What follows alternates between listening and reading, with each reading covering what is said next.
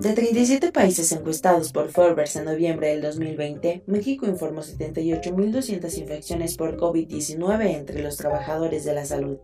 Al mismo tiempo, Iván Macías en la Ciudad de México, inspirado por la poca empatía hacia los médicos y enfermeros, capturó las marcas del rostro de Katia Palomares, doctora de primera línea en zona COVID, la cual lo llevó a obtener el segundo lugar en la categoría retrato del World Press Photo con su obra titulada Pandemia. Si quieres conocer la imagen ganadora y las demás, visita wordpressphoto.org y descubre todas las historias que hay en cada una de ellas.